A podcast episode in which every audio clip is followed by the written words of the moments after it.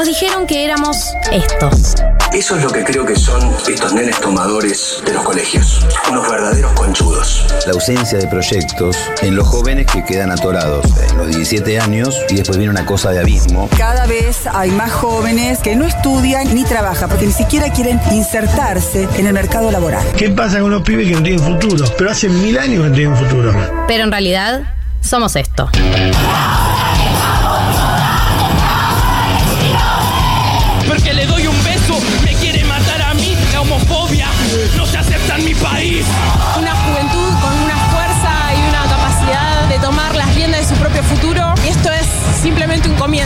Amigos y amigas vimos que en todo el mundo millones de pibes y pibas se estaban movilizando para luchar contra la crisis climática y ecológica. Decidí que no decidan por mí.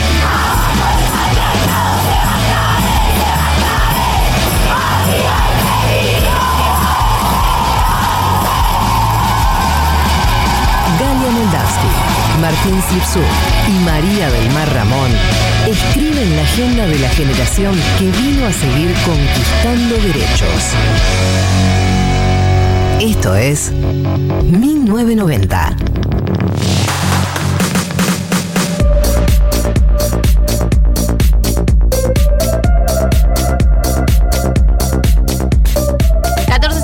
en la República Argentina y arranca otra edición de 1990. Eh, hoy es 15 de mayo. ¿Nos dice algo que sea 15 de mayo, mitad de mes? Eh, no sé, ¿ustedes cumplen años hoy? No, pero yo ¿Pero? cumplí años esta semana. ¿Saben lo que me pueden regalar de regalo de cumpleaños? Esta presión arranca muy temprano. ¿Qué? Eh, que nos den seguir en Spotify. Ese es el mejor regalo de cumpleaños que me Ah, pueden dar. Gratis encima. Es gratarola. A mí me haría muy feliz. Porque ¿saben de qué se alimenta este programa? Yo te voy a decir de qué ¿De se qué? alimenta este programa. De ego. De egos de, de los artistas, que en este caso somos nosotros tres. Eh, si estos artistas no tienen el ego lo suficientemente grande como para hacer este programa, este programa no sale adelante. ¿Y saben de qué se alimenta el ego? Del algoritmo. De escalar posiciones en el algoritmo de Spotify. Yo no me voy a hacer la que no me importa, me importa muchísimo. A mí me alegra la semana ver que escalamos en Spotify. Así que, Denle seguir a 1990 en Spotify. Es gratis, es regalo de cumpleañito. ¿Qué más? ¿Qué más puedo pedir? No, nunca les pedimos nada. Eh, nunca pedimos. Nunca les pedimos nada. Hagan un favor. Además nos van a tener más cerca. No nos quieren tener cerca. No le gustamos lo suficiente. no nos quieren tanto. Dígalo de una vez. un, programa que, un programa que arranca con planteos. Eh, Así yo- estamos. El primer programa que le hace planteos a sus oyentes. Totalmente. Muy, muy de tirar planteo. ¿Por qué no nos siguen en Spotify? ¿Por qué? ¿Qué hicimos de mal nosotros? Me parece que estamos estancados como relación. Eh, estamos, y, y necesito. Podemos seguir una hora. así Claro, yo puedo seguir como bueno.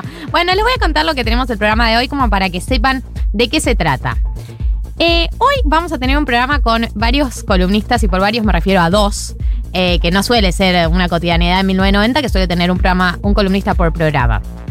Hoy tenemos curso de cine donde Matías Fain va a hablar de Almodóvar. Amo. Amo. El nivel de amo es absoluto. Esta semana Luca Fauno hizo una columna de Almodóvar, por lo tanto nuestra pretensión es que la columna de 1990 dialogue con la columna de Luca Fauno en Segurola que esta semana hizo sobre Almodóvar. Así que prepárense porque es como igual, es un tema que nunca se agota Almodóvar, ¿no? Tiene tantas perspectivas para charlarlo que... No, es infinito. La cantidad de momentos de Almodóvar, además, están como los, los primeros momentos, ese carne trémula y Miguel Bosé todo joven actuando y después los 90. Todavía no conspiranoico, Miguel Bosé.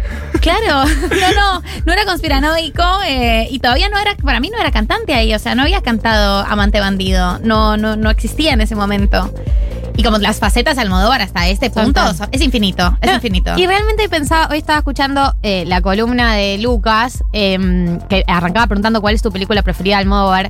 Y como que siento que Almodóvar es mi, es mi director preferido. Siento que es un cliché Un decir esto, montón. como decir Tarantino es mi prefer- director preferido. Pero no hay un director que me haya generado una sensación de tanta plenitud durante tantas películas, digamos. Es una sensación de plenitud, de, de justicia poética, de agarrar a todo lo marginal, ya se metía la columna, ¿no? Pero de todo lo haciendo, marginado y claro. volviendo bello. Bueno, listo. Bueno, ni venga, No, Mati, me feo.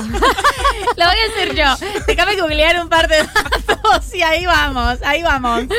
Eh, bueno, está bien. Cuestión, eh, curso de cine Almodóvar. Vamos a tener glosario de economía que quedó de la semana pasada porque este es un programa que suele traicionar a sus integrantes y no dejarlos hacer sus columnas. Los oyentes ya fue. Pero, ya fue.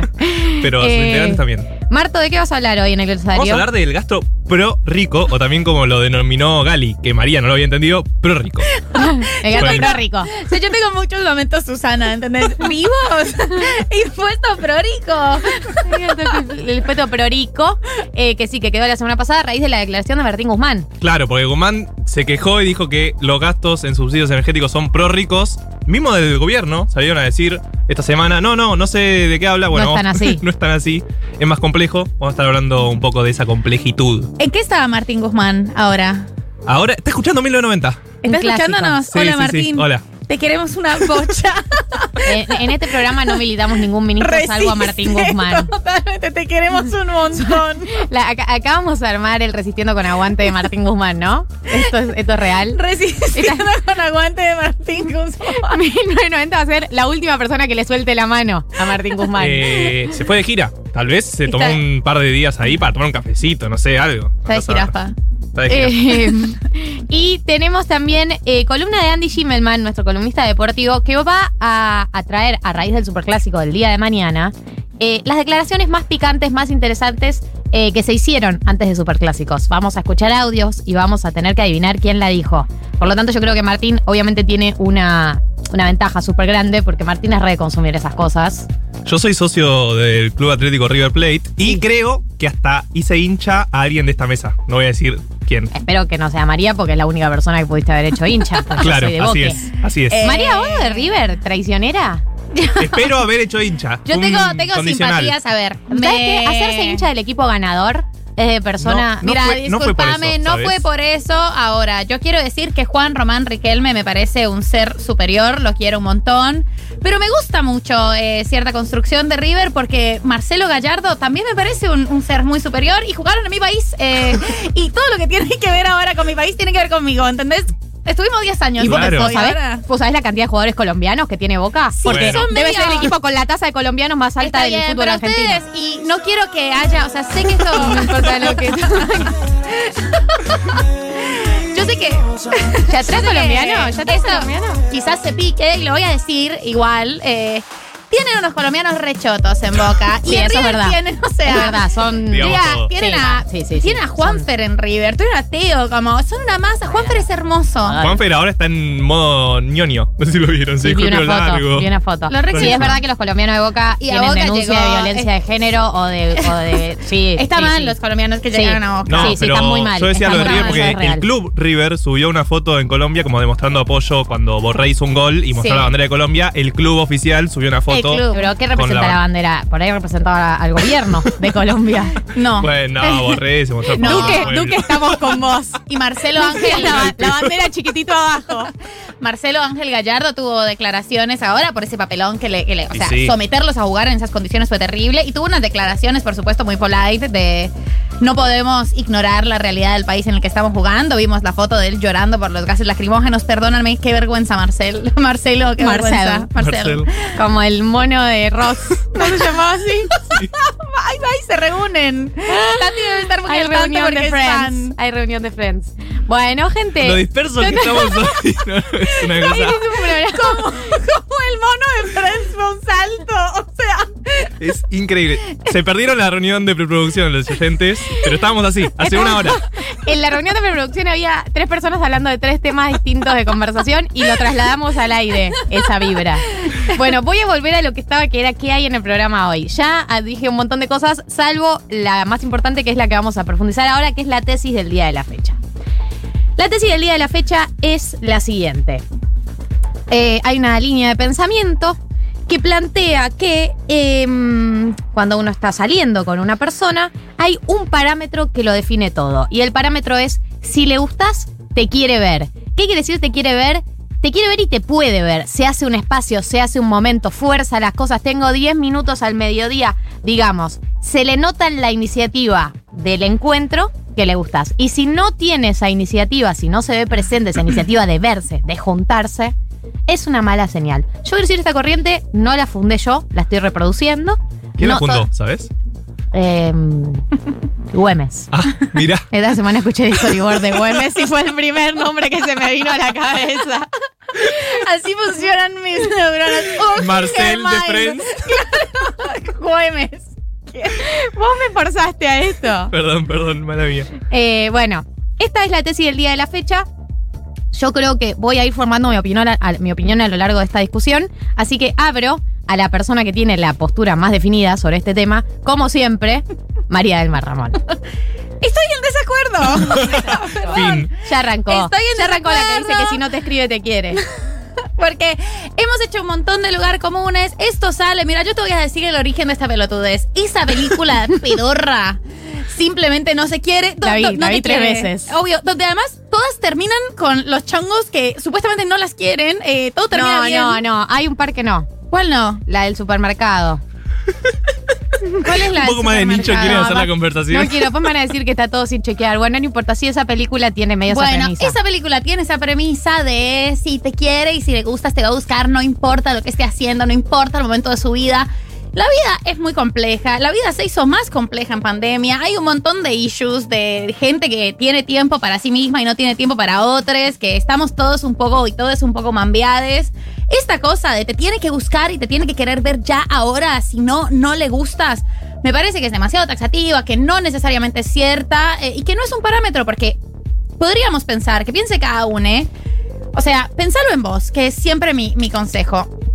Vos a veces tenés un día de mierda, estás teniendo una semana de mierda, querés quedarte en tu casa sin que nadie te joda, sin compartir nada con nadie, e igual gustás de una persona y querés hablar con esa persona y querés saber cómo está, pero querés administrar tu tiempo también. No significa que te guste menos, es una idiotez eso. Esas máximas. Perdón, estoy, esto, esto me, Sí, me sí, la, pluralidad Sí, de voces. Eh, mira, Pluralidad de voces. sí, sí, da, da espacio Todas para el voces, debate. Todas las voces, todas. Eh, da espacio para el debate. Em, a ver, voy a, voy jugar la de Corea del Centro. Yo no estoy 100% de acuerdo, porque a veces tenés un mal día y te levanta ver a una persona que te gusta. Puede ser un antídoto para un mal día. Es verdad que si estás cruzada decís, por ahí mejor que no me veas en este día, porque no tengo una buena versión mía para ofrecer hoy, como que estoy en chota y todo me parece feo y malo. Pero eh, en algunos casos, tener un mal día puede incluso ser una buena oportunidad para verte con, con esa persona y que te lo levante. Em, creo que esta oración de si le gustas te quiere ver o si, te, si gusta te va a querer ver o va a encontrar la manera, nace también para todo el, el milipilismo que creó toda una serie. Sí, es una corriente de pensamiento, milipili, que creó una serie de, de excusas para cuando la persona te da señales que no le interesas y como que empiezan a buscar explicaciones donde una, donde la otra persona igual sigue involucrada. O sea, para mí hay algo muy claro que es si a una persona le interesás te vas a dar cuenta. O sea, para mí eso sí es así. Si a una persona le interesás te das cuenta. No, una no puede. Lo, que viene a batallar esta frase es toda es- esa serie de explicaciones que uno encuentra cuando la persona empieza a dar vueltas, empieza a batear y es tipo, no, debe estar muy ocupado, no, debe estar a mil. Digo, también hay todo, las malas amigas, digámoslo, o los malos amigos, son los que justifican al chongue de turno, justifican su, su, su, su gosteo, su, su estirarla, su, su bicicleteo. Entonces, también creo que esta frase de tipo, si te gusta, te quiero ver, tiene que ver con eso, con también una vez cuando la otra persona se empieza a borrar, empieza a buscar explicaciones de, de estar en un mal momento, qué sé yo, que a veces vienen como para justificar algo que va a pasar indefectiblemente, que es que a la otra persona no le copas tanto. Para mí hay algo que es muy importante que es coordinar expectativas. Que es muy difícil en cualquier aspecto de la vida. En una relación es si casi siempre hay alguien que quiere verse más que uno. Es muy difícil coordinar esa expectativa de tiempo, pero es a donde hay que ir. O sea, che, te quiero ver, no puedo. Bueno, ya la tercera, te quiero ver, no puedo. Bueno, mirá, monstruo, no nos estamos viendo nunca. ¿Qué onda esto? ¿Qué está pasando? Soltar. claro, y ahí No, yo estoy de acuerdo con que el milipilismo que inventa excusas eh, y coordina eh, secuencias astrológicas para explicaciones de comportamientos de personas que simplemente no te quieren ver tanto, eh, es, es algo que es molesto en el pensamiento y que no, no funciona para construir relaciones. Y estoy de acuerdo con esa línea. Ahora, sí creo que a veces hay que aceptar lo que dice Marto. Como a veces hay una persona que quiere ver más a la otra, o que tiene más disponibilidad de tiempo, o que simplemente está mejor, o que considera que ver a su chongue le va a arreglar el día. Qué sé yo, a veces vos pensás, como no sé, ver a mi chongue me hace poner en todo un mood y tengo que tener como una, una actitud y quiero ver eso a mis amigas y estar tranca comiendo helado con mis amigas y una manta. Entonces eso también como funciona dependiendo de qué quiere cada uno y qué le funciona a cada uno para mejorar su estado de ánimo. Eh, pero sí es cierto, o sea, coincido con que hay que, hay que saber leer un poco y hay que ser más eh, confiadas de nuestras propias intuiciones. Una sabe, una, Una lo sabe. siente y una sabe. Y, y las amigas malas, eso, no, no, dale, tranqui, boluda, le re gustas, le re gustas. Eh, ay, bueno, está bien. Ya, ya, ya me están criticando la aplicación. Pero si me van a criticar, pueden darle seguir en Spotify a mí 1990. Si por me lo van a odiar, al menos síganme. Voy a empezar a leer los mensajes que están llegando. Eh, Uruguaya dice, siempre del lado María del Mar Ramón Vélez de la vida. Me gusta porque lo dice con la contundencia que tiene el nombre y apellido de María del Mar Ramón Vélez. Eh, Lore dice, Hace cuatro meses conocí a una piba y hace dos meses no podemos vernos. Hablamos casi todos los días e igual es imposible coordinar. María, a ver, aplica tu teoría en este caso. Bueno, no, no quiero, no quiero ser una relativista. Elegí. Pero me parece que, qué sé yo, también una tiene que ser consciente de lo que quiere y de lo que puede. Si vos realmente querés ver a esa persona y esa persona después de dos meses no puede coordinar con vos, bueno, tu deseo es uno, planteáselo, decirle te quiero ver y ya está. Si no puede esa persona por lo que sea, ¿qué le pasa? Yo lo que creo es, a la gente le pasan un montón de cosas eh, posta que hacen que a veces no quieras ver a, tu chongue. Sobre todo, para mí, el tiempo pandemia hizo que la salud mental de las personas estuviera medio que resquebrajada y eso implicara unas nuevas, unas nuevas líneas de contención eh, y unas nuevas Sí. atenciones. Y para mí, si están hablando todo el tiempo, qué sé yo, una quiere hablar con Por la ahí el no la quiere ver. Eso es lo que digo. Por ahí el plan es hablar y también blanquear que el plan es Yo hablar. sé que eso es tu pesadilla, Gali. O sea, sé que lo que yo estoy es, diciendo. Idealmente, el diablo, cuando yo me muera, me va a recibir en un chat que no termina en ningún encuentro. Un chat que solo vende humo. chat infinito. Boluda, a mí el diálogo por chat me parece ya un vínculo. O sea, escribir me parece rico, saber de otra persona, los memes, los chistes, la cotidianidad. eh, no sé, comentar ciertas notas políticas. Ahora de ahí a verse, a veces tenés ganas y a veces no, pero eso no significa que no quieras hablar con la persona y tener vínculo y que El- no te guste. El año pasado, ¿con cuántos amigues hablaron por WhatsApp un montón de tiempo? Galia sin con ninguno. mandó, mandó el sticker de Mateo Messi. No lo uso más porque Ma- María me lo prohibió ese sticker, así que ahora uso el de Riquelme Escabio con los dos dedos para arriba. Eh, Mili, Mili, acá Milipilismo Vidente dice, estoy convencida de que Galia respecto a las tesis es de las personas que dicen, haz lo que digo, no lo que hago. Por supuesto. ¿Qué te pensás que hacemos en este programa de radio? Yo no hago nada de lo que digo. Yo sé, ¿quién, quién es una persona coherente? La coherencia está sobrevalorada. Y es una de las premisas de Este 1990. programa se basa en el hecho de que la coherencia está está sobrevalorada. Es lo que nos une. Como no puedo aplicar nada en mi vida, te acompaño a vos. Te acompaño todo lo que puedo. Yo no tengo nada para ocultar. Por supuesto que no aplico nada. Por supuesto que no aplico nada. Yo soy un desastre, gente. ¿Qué les voy a decir? Eh, acá Lula dice: A veces ver a un echongue demanda un montón de energía. Y a veces simplemente no estamos para esa. No significa que no te guste. Re. Pero hay que hablarlo ahí, me parece, ¿no? Como hay algo de la comunicación que al principio es re difícil porque tenés que encontrar medio el tono de Tenés esa que conversación. encontrar el tono y sobre todo eso. Estás en una como medio frágil, o qué sé yo, estás en otra. Estás con un chongue con quien todavía no tenés tanta confianza, porque estamos hablando de algo como muy inicial. Entonces vos decís, veo a esta persona y todo va a ir hacia, encaminado hacia que cojamos. Y yo no estoy en esa. Como me está no, pasando no que quiero. no quiero abracito y manta, pero será muy íntimo esto con esta persona que un poco estoy conociendo y me re gusta, pero estoy chiquita y necesito como otras cosas. Me siento cómoda para planteárselo, por ahí no. Entonces patino, entonces bicicleteo el Claro. encuentro. Pero a mí me parece una situación reprobable. Y obviamente se debe a un enorme problema de comunicación, como vivimos todos nosotros. Sí, obvio que una vive con una, más en los inicios, cuando una no quiere necesariamente juntarse a que se remil pudra, una quiere a veces un plan tranquilo, es difícil eh, decirle a la otra persona quiero un plan tranquilo que no incluya desnudarnos. ¿no? Ay, sí, Como- cuando estás todo chiquito, Claro, tipo, quiero ver. Disney. Tipo, le- si nos juntamos como a ver una peli, y vos decís, claro, la otra persona está pensando, Está sí, sí, peli. plan. Vos, Sí, tipo, sí. yo real quiero juntarme a ver una Quizás peli. llore. Segundo encuentro, ¿te parece? O sea, está bien. O sea, esto es a lo que te estás, esto es en donde te estás embarcando, pero, pero bueno, quizás una qui- quiere reservar eh, sus sentimientos para más intimidad o más confianza. Lu dice, a Marto le salió el economista con lo de coordinar expectativas. Coordinar expectativas. Representante fiel de la agrupación Martín Guzmán. Eh, sí, así es. Acá esta es, esta es la agrupación Martín Guzmán. Em, Danila dice, era hincha de María del Mar, pero con esta postura sobre la tesis del día me volví barra brava de la señorita Ramón. No es que no me gustás, simplemente no tengo ganas de hacer otra cosa, no es tan Tengo ganas de hacer otra cosa, no es tan difícil. Bueno, está bien, está bien, está bien. Eh, está bien, está bien. Pero está está a todo lado María Mar de la vida. Eh, acá casi cuarentena dice, hola pibis, me encanta escucharles, me pasa quedando remambeada por el COVID y hace un mes me invitaron a una cita y no me animé. El pibe me interesa pero no me siento lista para verlo. Lógico, y ahí para mí hay que remontarnos a las herramientas de la fase 1, que es eh, llamada telefónica, videollamada. Yo sé que suena raro porque hoy en día, nada, en general.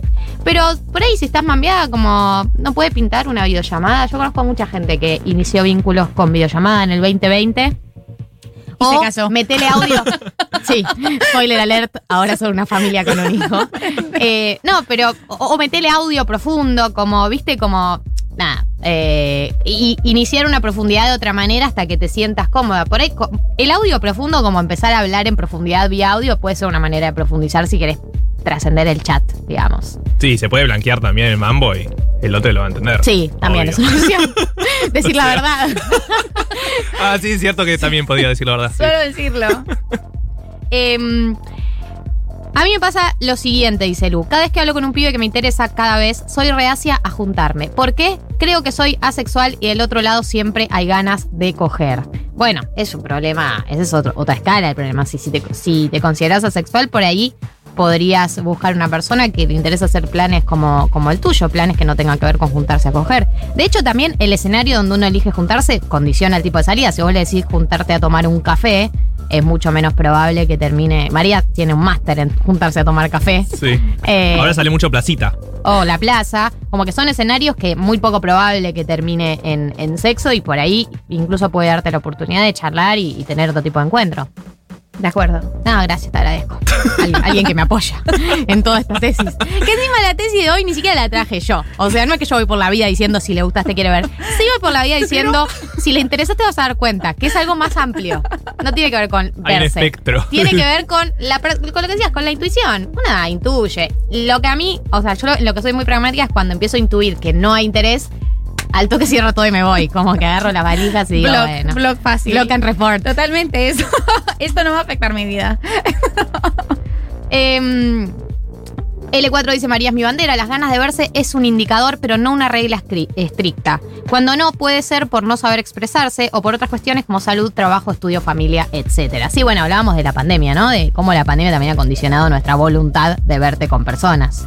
Además, hoy en día eso, como tenés una cantidad de balas contadas, digamos, hay algo de, bueno, me veo con esta persona, pero quizás voy a sacrificar ver a alguien más porque es medio extraño ver a dos personas de cerca el mismo día, no sé, hay otras condiciones que hacen que quizás seamos un poco más reservados eh, con el encuentro o que creamos que es un espacio un poquito más limitado, a mí me parece sensato. Sobre todo eso, creo que la gente hoy tiene mambos mentales distintos.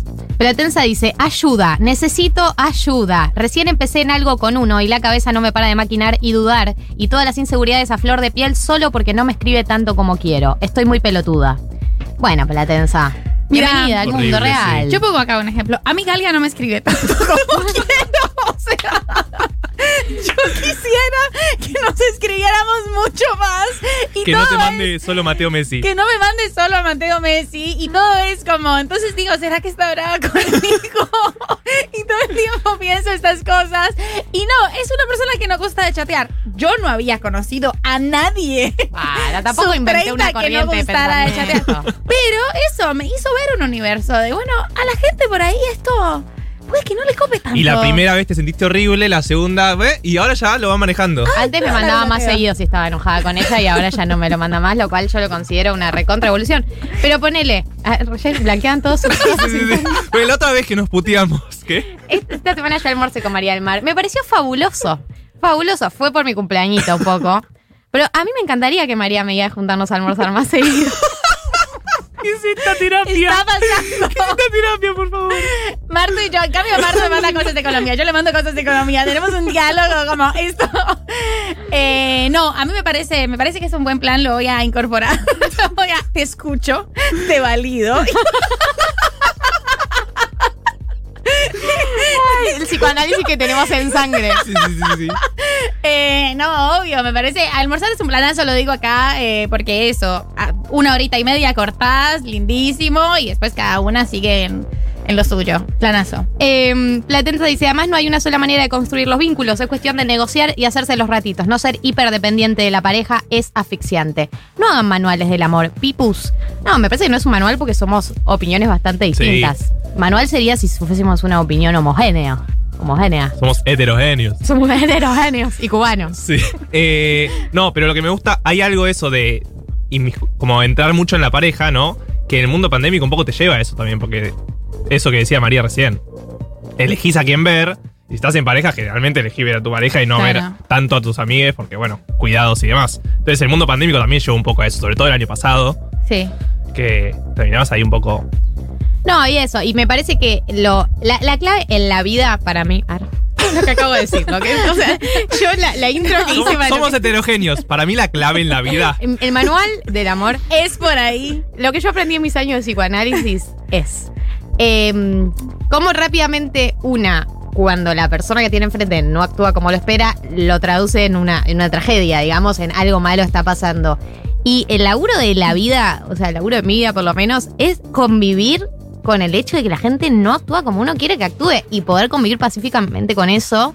Es como para mí el gran desafío de convivir con amigos. Pero eso Sociedad, aplica a todo, con sí. la familia, con los amigos, con los amores es realmente poder convivir con el hecho. Y ese también es el plan de conocer gente y de vincularte con gente que sea distinta a vos, que elija otras cosas, que se mueva de otra manera. Eso es lo estimulante también para mí. O sea, es un bajón moverte con gente que piensa y hace como vos todo. Digamos, no, no, no aprende nada nuevo, no te, no te hace preguntarte nada, no te replanteas nada, no estás incómoda nunca. Creo que eso es lo interesante, encontrar realmente gente que vive distinto. Y es fabuloso eso. Como cuando podés realmente entender, ok, esta persona vive distinto. Re. Bueno, está bien. Sí, sí, no, sobre todo al Estamos principio. totalmente de acuerdo. No, o sea, sobre- per- perdónanos. Sobre todo al principio, digo, como hay algo de esa frase medio milipili y colgada en la pared que es como no sabes en qué lucha está la otra persona. ¿Vieron? Sí, como no sí, sabes que sí, está sí. luchando. Que medio pi- pero me gusta, como al principio no sabes muy bien en qué anda el otro. Como le puede pasar un, un montón de cosas, un millón de cosas, y vos no sabés, porque bueno, no tenés tanta confianza y está bien que no sepas. Pero bueno, cada uno está en su propia lucha y ahí está como un poco también entrar. Me encanta esa frase, Marto. Para ahí me la cuelgue. No sabes Nos las las batallas tatuamos. que libran los Eh, demás. yo quiero decir que en estos últimos minutos eh, han aparecido adeptos de mi línea de pensamiento. Jupi dice, completamente del lado Galia, no me gusta chatear para nada con nadie, solo cuando arreglo plan. Exacto, Jupi. Eh, oyenta, Team Galia, dame face to face. Odio la virtualidad.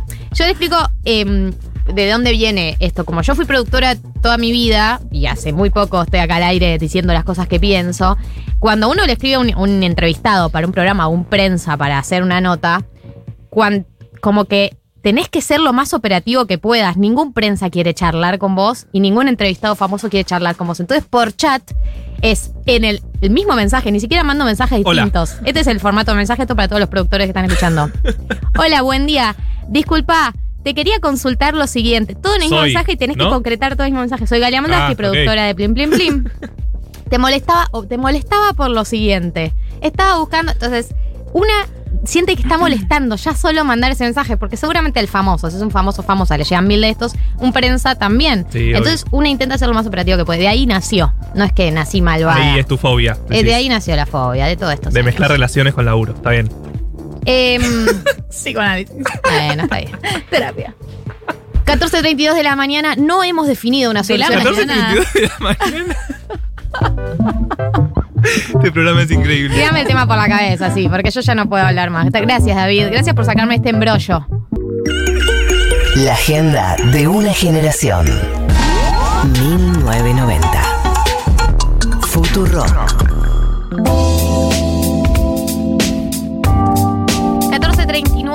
Eh, y antes de entrar en la columna de cine, estoy excedida hoy y voy a hacer lo que sea porque nos sigan en Spotify. ¿Qué es lo que sea? Esto es real, lo que te a punto de decir es real, no es inventado. Vamos a sortear un kilo de helado Daniel. Helado Daniel es un helado épico. Para mí, de los mejores de la ciudad autónoma de Buenos Aires. No sé si está en otras provincias, tendría que chequearlo. Eh, la marca no me lo comentó tampoco, entonces, bueno, estamos ahí con la información por la mitad. La realidad es que tenemos un voucher de un kilo. Para, por un kilo de helados, Daniel, yo recomiendo el cheesecake de dulce de leche y el frutipaus, si me preguntas. Chocolate Daniel. Eh, me parece el mejor chocolate de la ciudad, lo amo intensamente.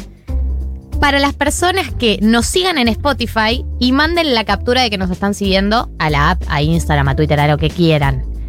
Le dan seguir, todo gratarola. Le dan seguir en Spotify, nos mandan la captura y están participando por el kilo de helados Daniel. Y además queremos que nos digan qué gustos van a pedir. Eh, me parece que es algo Bien. importante. Queremos conocer sus personalidades Entonces, y esto define la personalidad. Manda la captura y los gustos que vas a pedir. Las dos cosas. Bien, me encantó. Me encantó. Bueno, se pudrió. Este programa va a hacer lo que sea por tener un like. Este programa hace lo que sea. Bailando por un like. No hay dignidad, no hay nada. Lo que hay es. Fa-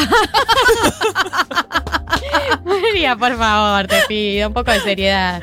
Le decía a la persona menos, menos seria del mundo. 14.32 de la mañana dije. Ay, pará, quiero decir otra cosa. Perdón, Mati, ya vas vos, pero tengo que decir algo. Lau manda un mensaje muy importante que es: ¿hay educación sentimental hoy? Uy, se picó. Se picó Hay que hablar del elefante en el cuarto. en la sala, sí, está bien. Lo mismo. Vamos a hablar del elefante en el cuarto, en la sala. Hoy no va a haber educación sentimental. ¿Por qué? Porque podemos. Porque podemos. Porque podemos. ¿Sabes cómo me siento? Me siento como Fito cuando dijo, che, hoy no voy a tocar Mariposa Technicolor. Hoy no voy a tocar Dar es Dar. A ver cómo sale este show.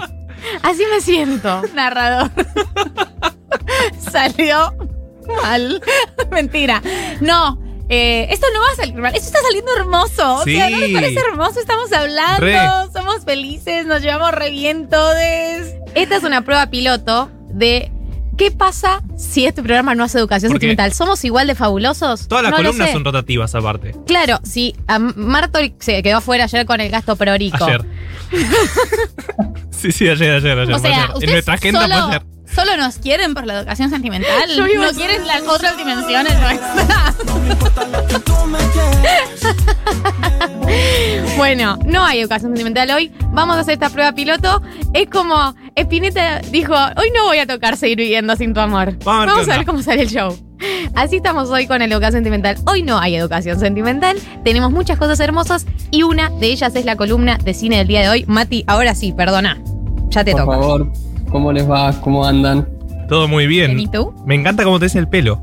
Ah, te Se el pelo para los efectos de radio. Lo dudé muchísimo como todas las cosas y bueno, finalmente me corté el pelo. Eh, ¿cómo, ¿Cómo están? ¿Qué saben de lo que vamos a hablar hoy? Y quiero saber su opinión respecto a quien nos convoca en el día de hoy, que es el gran Pedro Almodóvar. Bueno, Galia ya dijo que era su director favorito. Sí, O creo, sea- que, creo que es mi director Ah, creo, preferido. Es muy difícil igual. Eh, creo que el mío no es. Pero porque Bien. hay otros que me gustan más, pero me gusta. Ya es un montón. No, no es mi director favorito, pero, pero me gusta mucho. Tuve como una época, viste, cuando te volvés estúpida y estúpida y te peleas con el mainstream. Y tuve como unos años de, "Uy, Almodóvar, que le gusta a todo el mundo. A mí no me gusta tanto. Muy mentido". Y la verdad que eh, Dolor y Gloria es. Fabulosa. Me pareció como, me sí, sí. pareció un espectáculo tan, tan Increíble. hermoso y bello como salí del cine pensando, este hombre hace cosas hermosas y dije, no, este hombre hace cosas hermosas, o sea, ya está. Y las va a seguir haciendo. Totalmente, totalmente. Eh, no sé, a mí me pasó algo que no sé si, si es eh, que me está pasando o que es algo general, pero que se me hizo en las últimas semanas muy presente al Almodóvar. Relaciono mucho también al Tiny Desk de Zetangana, que siento que es muy Totalmente, almodovariano. totalmente, tenés razón. Eh, creo que, que tiene algo ahí. Y también vi el, el corto que sacó Almodóvar, en, creo que no hace no tanto, que se llama La voz humana, que si no lo vieron se los recomiendo muchísimo, ¿Dónde está muchísimo. el corto? En internet Está el corto y no sé en qué plataforma salió, pero se consigue y es todo filmado en pandemia, una actriz, una, o sea, bien sencillo, un monólogo que adaptó al cine, es increíble, realmente se los recomiendo muchísimo. Eh, a mí me parece también Almodóvar es alguien que, que me gusta mucho y que siento que es un director para un momento particular, o sea, yo no lo puedo ver en cualquier momento, tengo que estar eh, de un humor particular para ver ¿De qué, Almodóvar. humor, no? ¿De, qué, ¿De qué humor tenés que estar para ver al modo a No, Almodóvar? no, un humor Almodóvar. O sea, no, Ah, no, ok. no- no- Era todo circular. Eh, sí, sí. Con un vestido eh, no- rojo y tacones. Sí, Bueno, ese es el humor es Almodóvar. humor Almodóvar. Hoy me siento odiosa. Voy a ver Claro. Almodóvar. Eh, pero algo, eh, me gusta algo que, que vos decías, María, de, de que sigue haciendo cosas buenas. Leí una crítica que era de, del, del 99, de Todo sobre mi madre, que decía que lo bueno de Almodóvar es que su mejor película siempre era la última que hacía. Y que aunque es algo relativo, discutible, sí habla de como todo el tiempo renovándose y al mismo tiempo manteniendo una identidad y una esencia. Bueno, viste que tuvo, tuvo como una época en la que hizo algo que, que- que a mí me pareció medio raro, que fue la de la del avión, ¿no? La de la de Los amantes Sí, pasajeros. Los amantes Buena, pasajeros. buenarda. A mí no me, me pareció rara, me pareció como y pensé ahí como no sé, quizás este hombre ya empezó a derrapar. Dije como bueno, quizás es el fin. Claro. ¿Qué fin? ¿Qué fin? fin. ¿Qué decís? O sea, mirá la última película que es simplemente fabulosa. Es simplemente fabulosa y dije, no, Pero yo te voy a decir algo. me, Eh, me arrepentí, a mí me encanta arrepentirme, ¿eh? me Almodóvar- encanta cambiar de opinión. eh, Almodóvar sigue sacando películas que uno sabe que tienen de base un 7, o sea, que son de base un 7, eh, y que ponele, Woody Allen lo hacía, pero Woody Allen en los últimos años vamos a sacar de tema el hecho de que abusó de su hija y todo. Pero lo que quiero decir con respecto al director es que Woody Allen en los últimos años ya las películas eran más de lo mismo repitiéndose y eran ya no eran tan buenas, o sea, ya empiezan a empeorar realmente era, la calidad. Es Woody Allen. Fue Woody Allen, la ves por eso. En cambio, Almodóvar sí realmente mantuvo la calidad y la diversidad. Si bien, obviamente, hay una serie de temáticas que están, atraviesan todas las películas y que están presentes, sí mantuvo la calidad y los enfoques distintos. La posibilidad de sorprenderte. O sea, eso. Sí. La última no te la esperás, no tiene, eh, no tenía que ver como con su, con su línea, o sea, sí todo el, el tema como de- del descubrimiento sexual, pero no tanto como con algo con lo que venía, quizás con la piel que habito y, y como una cosa un poco más retorcida, sino esto vuelve como a una simpleza eh, muy Totalmente. íntima que, que es muy sorprendente. Sí, y para mí hay algo eh, que si bien no explica eso, sí creo que tiene mucha relación, que Almodóvar lo dijo en muchas, muchas entrevistas, que tiene que ver con esta forma de construir cine desde experiencias personales y deseos personales, pero también con el momento y con las emociones que está viviendo cuando hace la peli. O sea, esa mezcla de las dos cosas hace que su identidad se mantenga, pero a la vez que cada película tenga que ver con el momento que está atravesando. Me parece que eso es súper interesante. Como hay miles de momentos de Almodóvar, eh, no sé, este que mencionaban de Dolor y Gloria, también los 80 con, con la movida madrileña, bueno, el post-franquismo y todo lo que eso significó, que también a mí me parece una época muy buena de Almodóvar, pero hoy me quería centrar en el personaje de la madre de Almodóvar, de Francisca Caballero, que es un personaje muy eh, particular y muy fundamental en el cine de Almodóvar y en determinados momentos de la cinematografía de Almodóvar. La, Em, la maternidad y las maternidades están Totalmente. siempre presentes en el cine de Almodóvar. Totalmente. Cualquier persona con mami issues tiene que mirar a Almodóvar. Totalmente. Claro, pero encima hay como algo de Almodóvar, de un montón de temáticas distintas que se van entrecruzando, que, pero a la vez que mantienen una coherencia en su cine. Y en particular creo que la relación de él con su madre tiene algo muy, muy personal, muy propio. La madre de Almodóvar eh, murió en el año 99, el año que le estrena Todo sobre mi madre. Eh, y en el año 1980 murió el padre, o sea, eh, casi 20 años antes, que coincide justo en el momento que Almodóvar empieza a crecer como director. O sea, ahí tenía hecha una película, pero medio de forma casera, había estrenado su segunda peli, y ahí es cuando muere el padre y la madre queda medio sola. Eh, y lo que hace Almodóvar es que ese vínculo que tiene con la madre en ese momento en que la madre queda sola y él empieza a filmar, lo plasma en sus películas y de hecho la madre va a actuar en muchas películas eh, que, que hace Almodóvar. Eh, justamente en el 99, después del estreno de Todo sobre mi madre, que él le dedica, y después de la muerte de su madre, él escribe una carta eh, en donde dice todo sobre mi madre, se estrena en casi, ahora en casi todo el mundo, afortunadamente me decidí a dedicarle a ella la película como madre y como actriz. Dudé mucho porque nunca estuve seguro de que mis películas le gustaran.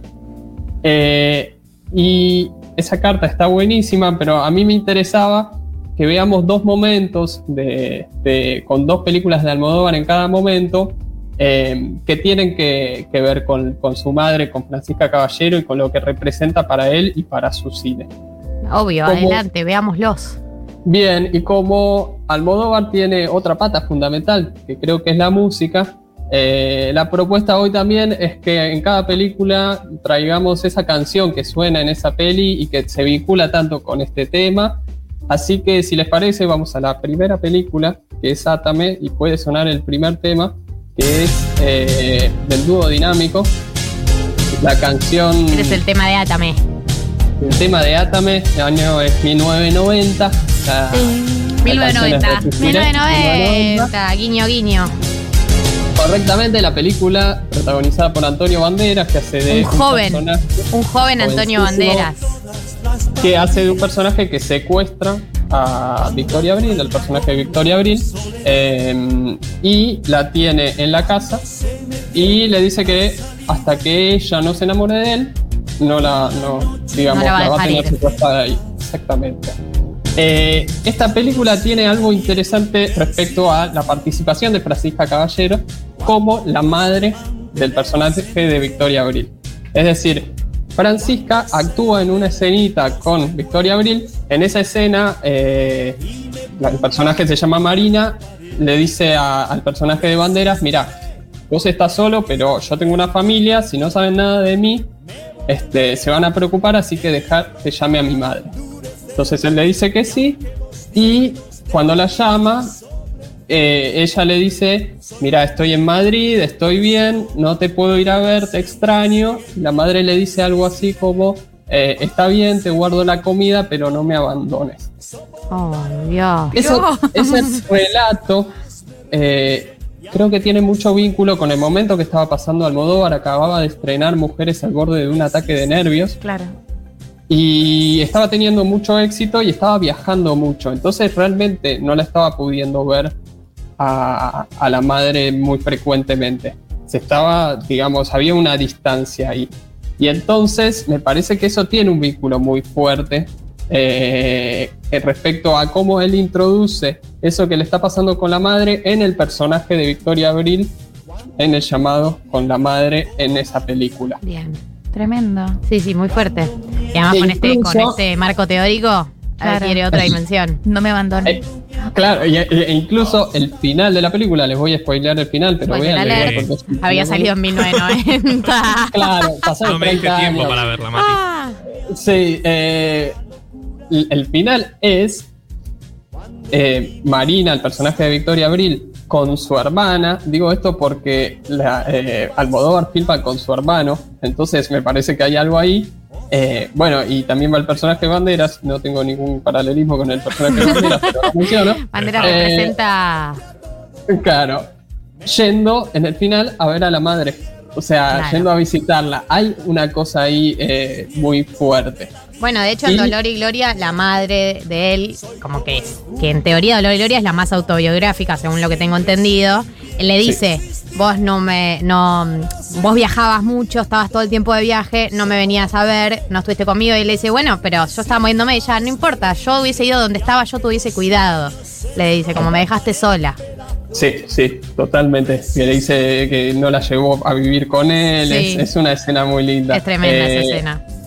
Bueno, y podemos pasar ahora a la segunda película que quería hablar, una película este, quizás no tan vista, me parece a mí no tan vista, el año es 1993, la película es Kika, y la canción que suena, obviamente, una artista súper presente en las películas de Almodóvar, eh, como Chabela Vargas. María me lo comentaba antes de entrar. me dijo, ¿vas a hablar de Chabela Vargas? No, pero es que el documental de Netflix, ¿no, no, Oh. no- Sí, sí, ¿lo sí. vimos el documental de Netflix? Sí, sí, sí, por favor. Eh, además, toda la situación de, de bueno, de, de cómo es una especie de madre también para Almodóvar, ¿no? Y esa relación, Esa eh, de relación- cuidado. Pero es- es- además él, él, yo no sabía que él un poco la, la rescata, la, la devuelve como a los, a los escenarios. Ella ya grande, yo eh, como que no, no sabía de los años perdidos de Chabela Vargas, que tiene ahí como un bache de 15 años, eh, y que él la devuelve a la, a la carrera en Madrid y, y así llega a tocar en el estadio de, de Ciudad de México. O sea, es una historia súper hermosa el vínculo de, de ellos dos. Tremendo, sí, sí. Incluso en Dolor y Gloria también la trae Sí. de nuevo ¿no? cuando la recuerda. En el monólogo de, en el monólogo de del de pelo Sí. cortito que después estuvo en Sky Rojo. Galia es muy fan de Dolor y Gloria. No, la vi como cuatro veces. Esto es real, yo me sé de memoria los diálogos. Creo que esa es la intensidad con la que manejo en general. Eh, que él dice, cuando escuchábamos Chabela Vargas, cuando recuerda el amorío con Leonardo Sbaraglia. Claro, exactamente. Bueno, en Kika, en esta película donde, donde suena esta canción, em, el comienzo es justamente con la muerte de una madre, ¿no? La muerte de la madre de uno de los personajes principales. Después eh, la trama va a ir en relación al personaje de Kika, que está en pareja con este, con este tipo que perdió a la madre y que tiene de amante al padrastro eh, de- del tipo que estaba en pareja con la madre, digamos, hay toda, todo un círculo ahí. La, la- la película va a ir hacia otro lado, pero va a haber nuevamente una escena en donde actúa la, la madre de Almodóvar, que le había dicho que no por primera vez a participar en una película eh, unos años antes cuando hicieron Tacones Lejanos. Tenían un papel para ella y ella le dijo que no, que no, que no se sentía bien, que no tenía ganas de actuar. Y en este caso la convence para hacer el papel en, en, en Kika. Kika. Gracias por, por mi memoria. Eh, y en esta situación lo que hace es, él la pone como una presentadora de televisión, hace una entrevista y lo que ella dice es, yo estoy muy mal, eh, tengo, diabetes, que es lo que ella tenía, me, me siento mal, mi hijo no puede venir a verme, así que eh, como dirige este canal de televisión, lo que ha decidido es que yo tenga este programa y así yo represento a esta conductora y él puede estar conmigo y podemos estar juntos. Entonces, de nuevo, se mete la historia de Almodóvar. María y yo ventilando no somos nada. al lado de Almodóvar. Totalmente, o sea, el hombre gestionó todo esto a vivo. Le inventó una escena para decirle lo que le quería decir. Sí, y que la madre le diga, digamos, Claro, el la diálogo le es diga. a través de la película. Eh, es una cosa que a, que a mí me parece increíble y que en ese momento en donde la madre empieza a estar un poco peor, en donde la madre, yo creo que eh, Dolor y Gloria se sitúa, sobre todo esa escena de la madre, un tiempo después más o menos de, de esta película, ¿no? Como cuando la madre ya se empieza a despedir un poco de Almodóvar también. Eh, me parece que está cargada de todos estos momentos. Quería hablar de este momento y rápidamente también hablar de otras dos películas, y podemos pasar a la siguiente, que son posteriores a la muerte de la madre. Vamos ¿Cuál es con la, siguiente primera. canción? La siguiente canción es de Caetano Veloso. Bien. Va, Ah, yo sabía que venía esta. ¡Canta! Ah, sí. Para mí, personalmente, la mejor película de Almodóvar. eh, es la película que más me gusta. Hable con ella. Eh, Buenísima. En la película, inmediatamente después a la muerte de la madre, eh, para quienes no la vieron, es eh, Javier Cámara y Darío Grandinetti. Hacen de dos, a- dos tipos que se hacen amigos cuidando a dos eh, personas que están en coma, dos mujeres que están en coma. Eh, y a mí me parece que acá lo que aparece es algo mucho más simbólico. La madre no está, de hecho no hay ningún personaje en Hable con ella que represente a una, madre, digamos, está súper invisibilizado eso, o, está como más escondido, y sin embargo está esta cosa más de la muerte, ¿no? De, hablar con ella, aunque no te escuche, aunque no te responda, es, esa cosa que tiene Hable con ella, me parece que está súper ligado al momento que Almodóvar está pasando y a toda esta historia con la madre y con, con la palabra también. Claro, porque a lo Eh, largo de, de- de la película, los, estos dos integrantes generan un vínculo con las mujeres en coma. Eh, como un vínculo así de hablarles, por eso se llama. Exactamente, exactamente. Hable con ella, se refiere incluso a lo que le dice el personaje de Javier Cámara al de Darío Grandinetti, que Darío Grandinetti es mucho más, bueno, ¿qué le voy a hablar? ¿Qué sé yo? Y le dice, no, no, hablale, o sea, te va a hacer bien también, como como hay algo de esa fuerza. Y pasar a la última, que la última es quizás la más explícita, una película que a mí también me encanta, la intérprete es Estrella Morente, la canción que lleva el mismo título que la película es Volver, en versión flamenco.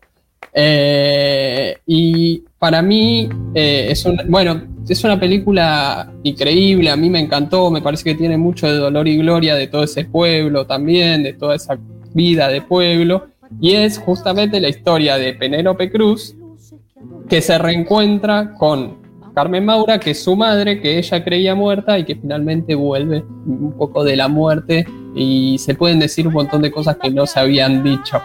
Eh, y de nuevo me parece que hay algo de la presencia de la madre, que es obvio, pero también de ciertas cosas que quedaron sin decirse, sin hablarse y que está todo el tiempo presente también. En Dolor y Gloria, eh, el personaje de Banderas menciona que no superó la muerte de su madre después de cuatro años. Y esto es más o menos esa época, digamos. Entonces, no se puede hacer un, me parece a mí, una literalidad de que, de que es exactamente eso, pero sí me parece que hay algo de, de nuevo, la construcción de esa emocionalidad que lo está atravesando por la pérdida de su madre, puesta en los personajes y en las situaciones de la peli. Y encima lo transforma porque todo, digamos, todo, todo lo que es tragedia, voy a elaborar la idea que quería decir en la apertura y me frenaron. todo lo que es tragedia, todo lo que es eh, trágico, Almodóvar tiene una manera, entiendo para él seguramente, seguramente de transitarlo, pero para todos nosotros también, de transformarlo eh, lo feo en bello, de lo trágico en bello, lo, lo trágico en poético, lo marginal en, en único, todo ese, eso que él hace, que es único, él es único haciendo eso, nadie lo hace como él, nadie transforma lo feo en hermoso como él, nadie transforma lo marginal en, en especial como él, eh, y creo que a muchos y a muchas nos ha ayudado a, transitar emociones, a muchos sectores, a las disidencias, al mundo LGBT, a todo eso, a, verse bellos y hermosos, a todo lo que eh, Fauno dice, todo lo, lo, monstruoso, lo que es considerado monstruoso, transformarlo en, poético. Y creo que en ese sentido, o sea, le agradezco a él que haya encontrado esta manera de elaborar sus propios duelos y sus propias emociones, porque creo que es universal eso, el vínculo con la madre, el vínculo con el duelo, el vínculo con lo que uno hubiese querido decir y hubiese querido que le digan, es de todos y es de todas. Y lo tenemos a él para evitarlo y para, no sé, encontrar un refugio. Totalmente. Para cerrar justo en esta línea, yo quería traer de nuevo esa carta que le escribe a la madre al, al día siguiente, creo, de que muere, porque él cuenta ahí que la madre leía las cartas de las vecinas en su pueblo, que las vecinas no sabían leer, y ella se las leía, ¿no? Entonces, eh, cuando le llevaban las cartas, la madre inventaba palabras que no estaban, como preocupaciones que les mandaban sobre familiares o lo que sea, porque ella sabía que esa vecina que le traía la carta necesitaba escuchar eso, quería escuchar eso. Y entonces Almodóvar, que la acompañaba, eh, tenía ocho años en ese momento, le dice, pero mamá, o sea, le mentiste, le estás diciendo cosas que no están ahí. Y la madre le responde, pero vos viste lo contenta que se puso cuando la leí. Y ese poder de las cartas, ese poder de la ficción, justamente Almodóvar después lo plasma en la carta. Él dice, yo aprendí mucho de mi madre sin que ni ella ni yo nos diéramos cuenta. Aprendí algo esencial para mi trabajo, la diferencia entre ficción y realidad y cómo la realidad necesita ser completada por la ficción para hacer la vida más fácil. Y me parece que hay algo de esa capacidad de Almodóvar y de, entre historias tan tremendas y tan trágicas, construir una cosa súper esperanzadora que me parece lo hace un director súper valioso. Almodóvar, Matías Fain, este fue el curso de cine. Yo a punto de llorar estoy, sí, ¿eh? hermoso. No, un nivel. Yo la tipo, lágrima me acá. contuve. Sí, sí, sí. El nivel, tipo, me empujas y me lanzo. Mati, muchas gracias como siempre. Hermosa A columna. ustedes les mando un beso grande. Hermosa, hermosa columna. Nuevos acuerdos. 1990.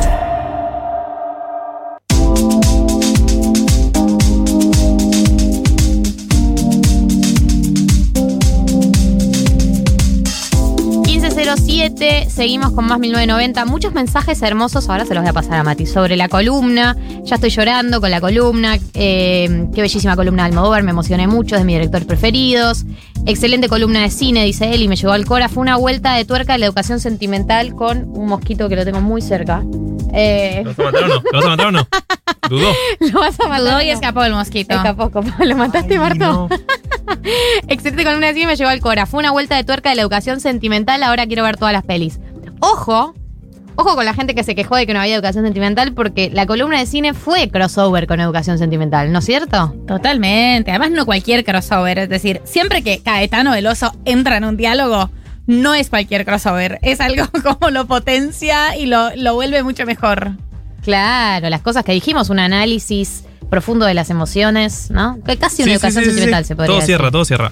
Eh, así que bueno, para la gente que estaba muy preocupada, eso básicamente fue la educación sentimental de hoy. Pero estamos en condiciones ya de entrar a las recomendaciones del día de la fecha de la mano de quién. Ustedes ya saben de la mano de quién, ya escuchan este programa hace varios meses. De la mano de la Femia, el vino en lata, que vino para romper los dogmas sobre el vino y sobre cómo había que tomar vino. Porque pensamos que solo había una manera que era eh, hablando así como medio con, conocimiento de causa, cepas, cosas. Y acá tenés un vino mucho más accesible, apto para todo público y de un tamaño muy, muy práctico. Y nos acompañan las recomendaciones de hoy. María del Mar Ramón Vélez, ¿estás en condiciones de recomendar algo? Estoy en condiciones. No estaba en condiciones, pero la columna me iluminó. Eh, primero, por supuesto, siempre recomendar a Caetano Veloso, a quien amamos un montón. Eh, su cuenta de Instagram es hermosa. Ay, no lo sigo. Eh, es hermoso. Es- Viste que hay gente que como que te olvidas que tenés que seguir en redes sociales. Tenés que seguirlo. Está Tenés bien, que seguirlo. Es No muy lo bello. sigo. Pero, eh, seguilo ahora. Lo estoy siguiendo. Yendo. Y Perdón. mostrame. Bueno, Te mando, te mando la captura. Mándame la captura. Pero justo como decía eh, Mati, eh, que recordó la canción de Estrella Morente, que es como una cantadora de flamenco eh, española, hay un video en YouTube que a mí me ha impactado mucho durante muchísimos años, porque lo vi hace mucho tiempo, de ella cantando en el entierro del papá, que se llamaba Enrique Morente y era el último cantador de, no sé, una especie de flamenco que no, no sé bien, no, no tengo la explicación técnica. Está bien, pero. Eh, pero el tipo era muy importante y muy querido en España. El tipo se muere y ella, que es su hija, que ella un poco siguió sus pasos y su carrera, que además tiene un vozarrón, como escucharon en la canción, es muy hermosa. Canta en el entierro y parece una película de Almodóvar. O sea, literalmente la cámara, obviamente es una cámara de algún invitado, entonces no se ve tan bien, pero la situación, como estas personas cantando y viviendo ese duelo y abrazándose y llorando mientras ella canta con esa voz a capela sobre el féretro del papá, es una, es una tragedia, claro, es una, es una tragedia estéticamente muy Almodóvar, así que recomiendo ese video eh, en YouTube. Martínez Lipsuk, ¿qué nos vas ¿Cómo a va? recomendar? Bien, vos. Presente. Priorico. Priorico. Eh, voy a recomendar un newsletter. En época de newsletters, yo estuve haciendo como limpieza. Vieron que de repente te llegan miles de mails. Sí. Y como, ¿por qué me suscribí a esto? Tipo, no lo leo nunca. Bueno, hice limpieza y uno de los que dejé es uno de O arroba. sea, los que dejaste para seguir consumiendo. Claro, los que no los que no, no, no, no, los que dejé en mi casilla, que Claro. me siguen viniendo, me siguen entrando. Sí. Es de arroba gaullo en Twitter, lo deben seguir, es conocido, tiene un 200.000 seguidores, no sé Un cuántos, montón. un montón. Eh, que se llama Daily Tech. Es un diario con algunas apostillas de tecnología o de cosas divertidas de redes. Y está bueno, porque viste que hay veces que te perdés como un poco el meme del día o la noticia tipo copada, tipo, no entiendo esto. Un lindo resumen de si tipo estuviste Una desconectado. linda cata. Claro, una linda cata. Si estuviste desconectado, sumate ahí a Daily Tech. Te puede ayudar a entender un poco mejor las cosillas virtuales. Bien, bueno, esa fue la, recomendación- la recomendación de Martín. Voy con la mía. Eh, voy a recomendar una poeta que me recomendó un oyente de Futurock, después de la columna de Druk que hice para Crónica Anunciada. La poeta se llama Laura Casielles, o Casielles, Casielles. Se escribe C-A-S-I-E-L-L-E-S. Es una poeta, periodista, escritora española. Eh, él me había recomendado un poema en particular, que era el poema que se llama Como entonces, como siempre. Muy para estos tiempos. Eh, pero después como que me puse a chusmear sus poemas, eh, que están en internet, búsquenlos porque siempre hay páginas que los compilan. Eh, y son hermosos, son muy, muy hermosos. No sé, como que me encontré una poeta re, linda, no conocía nada, no sabía nada de su existencia, tampoco es que yo sea una expertise, la experta en poesía es María, pero bueno, me, me pareció muy hermoso, así que uso y recomiendo Laura Casielles, o Casielles. ¿Por qué lo decía en italiano? Casi él. Bueno, porque yo soy muy mala con el tema de las pronunciaciones, como que no, no sé bien cómo se debería pronunciar. ¿Cómo, cómo pronunciarías Casielles con doble L? Para mí es, si es española, casi es, pero igual está bien, decirlo Bueno, como quieras. Casielles. Son libres. Programa. Bueno, está bien. Eh, esa fue la recomendación del día de la fecha de la mano de la femia. Manden sus recomendaciones. Hoy tenemos dos consignas. Uno, manden sus recomendaciones a la app, a Twitter o a Instagram con un número de teléfono, una arroba o algo. Cosa que si elegimos su recomendación como la mejor del día, se ganan vinos de blasfemia, que muy necesarios para estos tiempos. Y por otro lado, nos pueden enviar eh, que nos siguieron en Spotify. eh, nos mandan la captura de que nos siguen en Spotify, eh, también con algún contacto. Y se pueden ganar un kilo de helado Daniel. Recomendaciones y ya seguimos con más 1990. Galia Moldavsky, Martín Slipsuk, María del Mar Ramón. Hasta las 4. 1990. Futurock. Somos todas esas pestañas que tenés abiertas en la computadora y todavía no leíste. 1990. Futurock.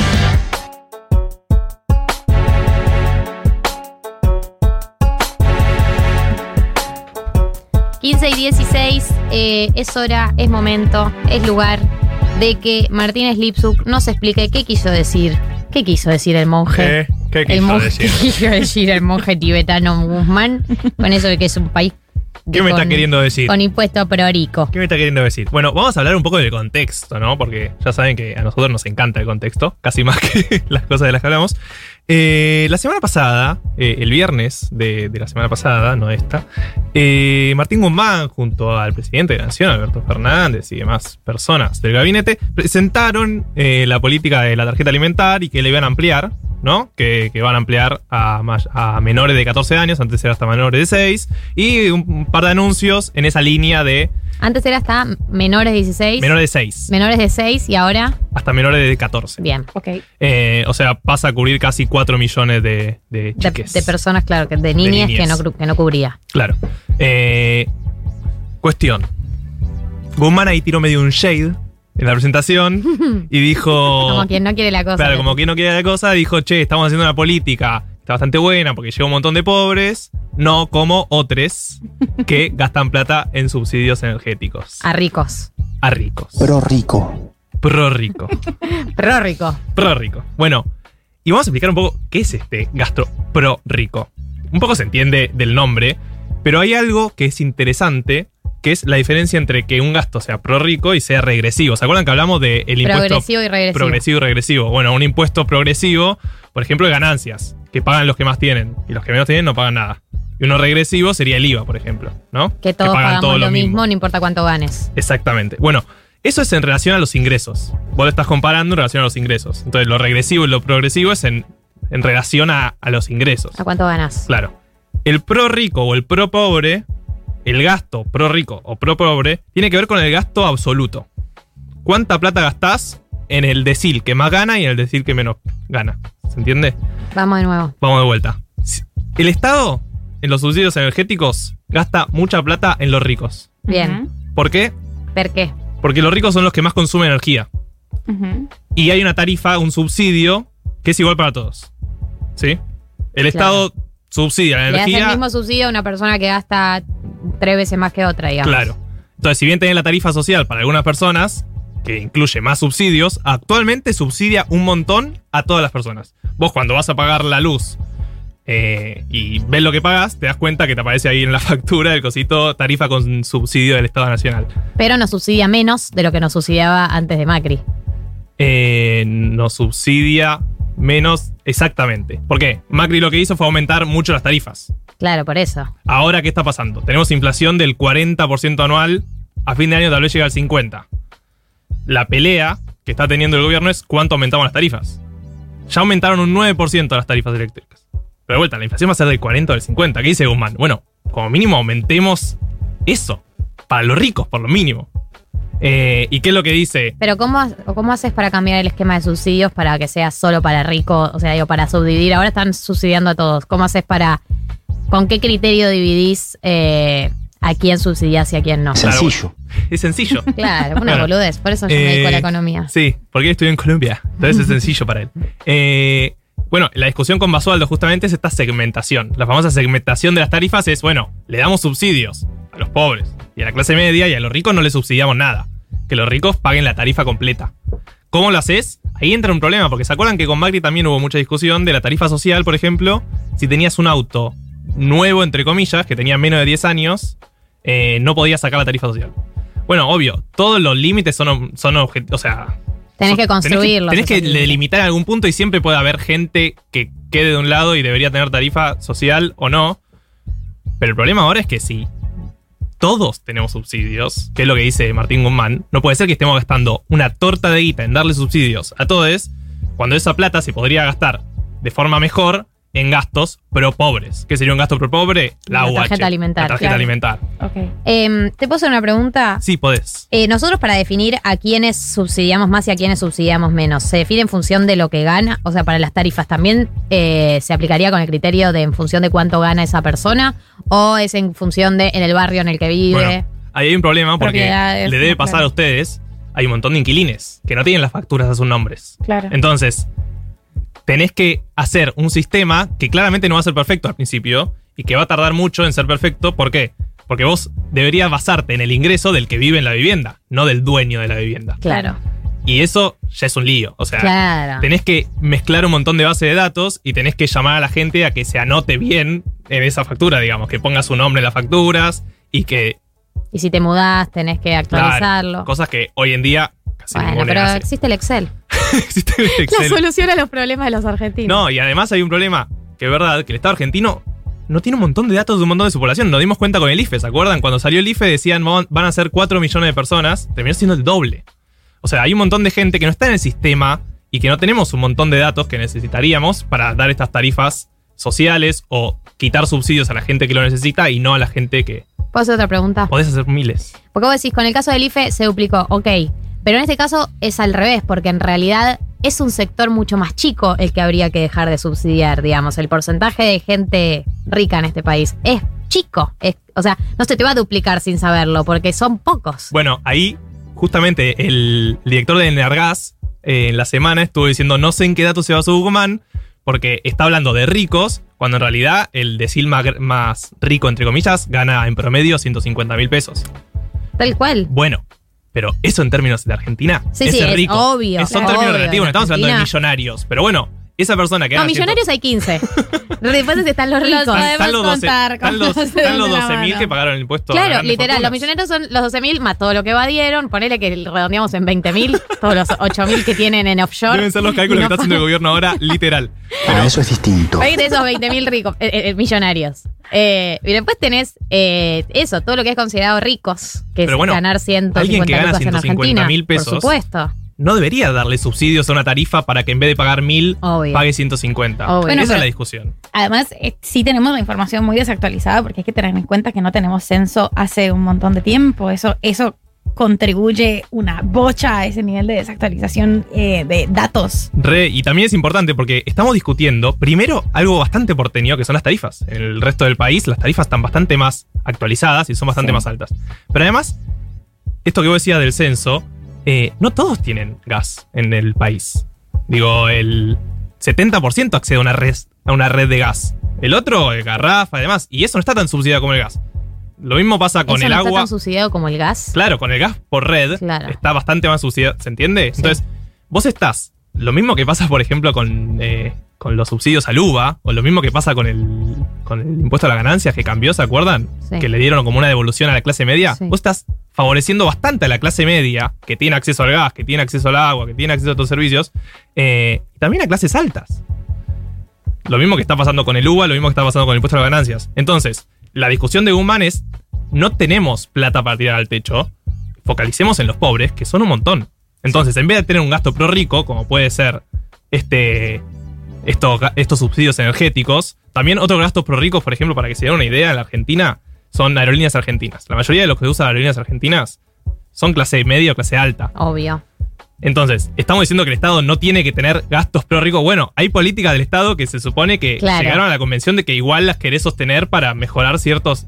Sí, ciertas- porque si alguien tiene la posibilidad de viajar, va a ser vía Aerolíneas Argentinas. Si a alguien se le da la posibilidad de viajar, que sea con Aerolíneas Argentinas, Claro. que está subsidiada. Las universidades, por ejemplo, también, cuando uno ve quiénes acceden a las universidades, en su mayoría son clase media y clase alta. Hay un montón de pobres, sobre todo en las universidades del conurbano, que pudieron acceder. eh, Sí, gracias a la apertura también de universidades en distintas localidades que no estaban antes. Obvio, pero nadie está discutiendo que ese gasto sea pro rico, sino bueno, mejoremos para que, lo, que la gente con menos ingresos pueda acceder a estos servicios. Claro. Ahora, la discusión con los subsidios es bastante menos ideológica. eh, Como no es que hay un ideal que uno busca con la educación o con el transporte público de calidad, como hay algo de, estamos subsidiando a gente que tiene bastante plata.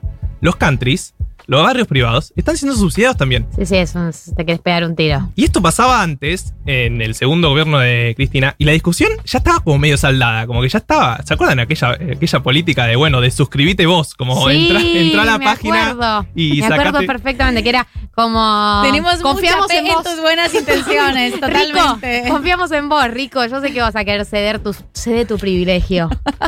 Eh, y adivinen si pasó. Spoiler alert. Narrador. Vos en off, que es nuestro recurso preferido. La gente no entraba. No, no sucedió. Eh, y después, bueno, vino el macrismo, que aumentó un montón las tarifas porque estaban bastante atrasadas. Y ahora la discusión es qué hacemos con estas tarifas. Entonces, queda claro que no van a aumentar un mil por ciento, porque ni el gobierno plantea eso, ni Guzmán, ni nadie, sino es qué hacemos con las tarifas en un país en el que tiene inflación, cómo hacemos para que no queden desactualizadas y que no estemos subsidiando a ricos que no necesitan subsidios. Bien. Esa es la discusión. Y el, go- el gobierno o el ala cristinista dice no se aumentan las tarifas antes de las elecciones. Y el ala Basualdo lo que está diciendo ahora es... No le digas ala Basualdo. es ala Basualdo. Basualdo es un- Ya tiene ala, una, una un ala. herramienta dentro de un esquema de poder donde el ala es Cristina. No le pongas ala Basualdo. Te pido por favor. Basualdo es una, la- una circunstancia. En cualquier momento No es nace el ala. la Basualdo. Arroba la Basualdo. Eh, bueno, pero digo, eh, lo que encarna Basualdo en esta discusión es no podemos aumentar tarifas en año electoral, pero aparte porque va a haber gente que va a necesitar ese subsidio y se lo vamos a sacar.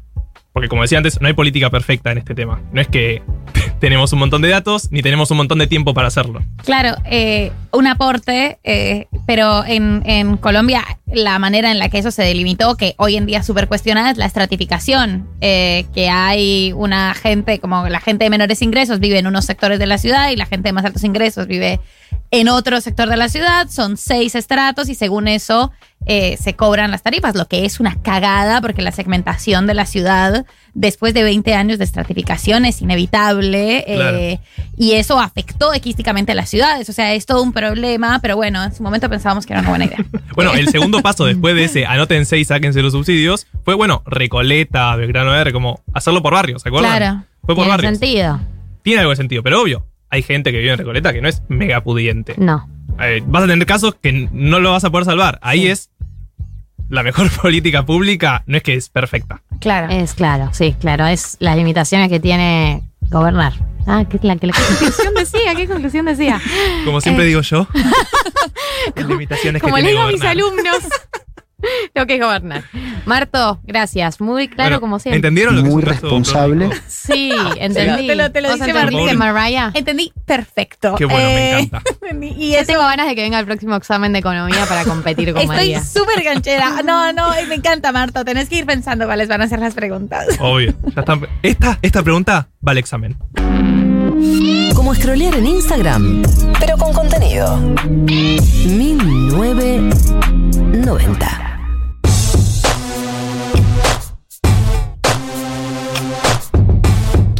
26. Ay, porque no, no alguien no Soy yo, soy yo otra vez, soy yo, soy yo. María. Soy, soy escuchando gente no muteada en este programa? Creo que estadísticamente siempre fue María. Sí, cuando empiecen a escuchar eco, ya saben lo que está pasando. Bueno, estamos a 25 minutos de terminar el programa, así vivo, en una cuenta regresiva eterna. Y ya está con nosotros Andy Gimelman para hablar de el superclásico del día de mañana, eh, Boca River. Eh, ¿Qué tenés para contarnos, Andy? ¿Qué, qué traes? ¿Qué, qué traes entre manos? Eh, hola chicos, Hola. ¿cómo están? ¿Todo bien? Buen los, los día. saludo acá, los saludo acá virtualmente. Eh, tengo, tengo muchas cosas para contar, la verdad, noticias de, de último momento. Este, No sé si lo habrán Claro. visto, porque, porque realmente de último momento, 10 casos positivos para River. Eh, Dale, campeón. Los campeones de los casos No sé. positivos, viejo. Que la Sí, vuelta sí. como ¿Cómo van a quieran. La, ge- la gestión Riquelme, esto no está chequeado, lo quiero decir, es una Eh. teoría. Mira, la gestión Riquelme, Riquelme se encargó de que todos se contagien el año pasado. No, a ver, el, el partido por ahora se juega Eh, se habló ahí de, de una posible suspensión, pero lo, lo más probable es que se juegue porque River tiene equipo para presentar, pero obviamente una notición a menos de, bueno, un poquito más de 24 horas del, del partido. Pero además un Mínimo- equipo de contactos estrechos. Yo estoy, ¿eh? Si Además, necesitan a alguien, además. Pero públicamente fueron- me, Hay- hay- me propongo. ¿Fueron los titulares los que están contagiados? Y hay de todo un poco, de todo un poco. Hay tres titulares seguro, que son Pablo Díaz, Borré y, y De la Cruz, pero podrían haber sido cuatro o cinco. Después está el tema que dice Galia, del- de los contactos estrechos.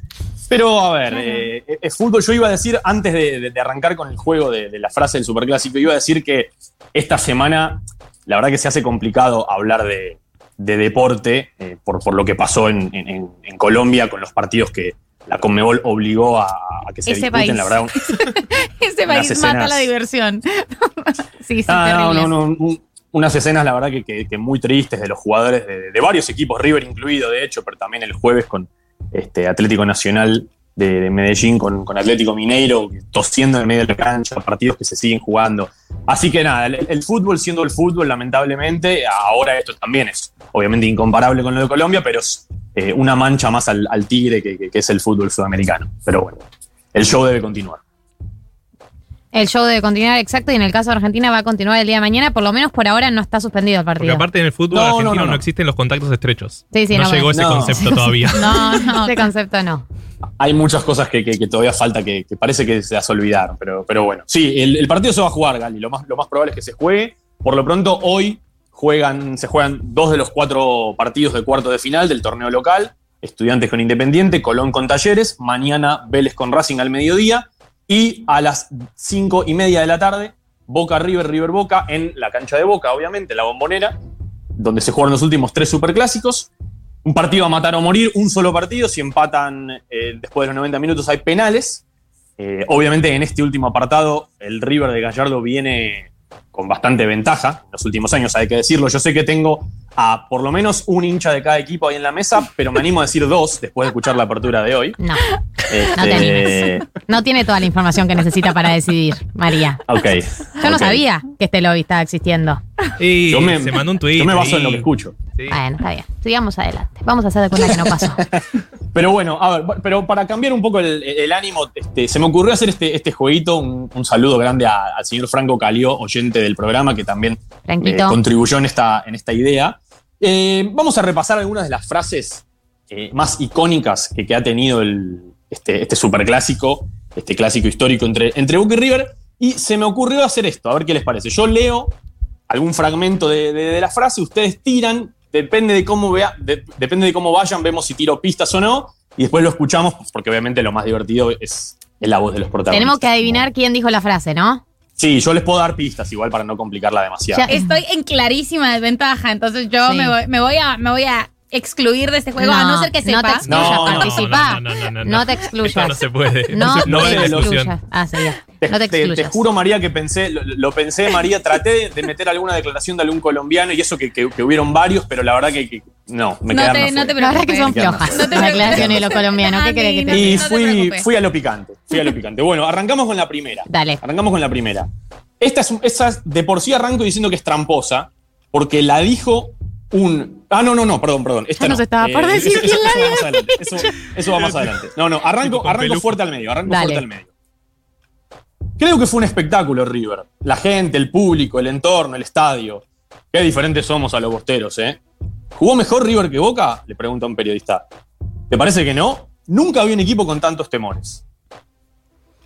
Yo diría, Bueno, yo diría Ramón Ángel Díaz, pero porque voy a decir Ramón siempre, de en más. Yo lo que voy a decir para mí es una declaración no tan vieja, porque el equipo de, de temores de Boca es un equipo reciente, ¿no? Boca no fue temeroso siempre.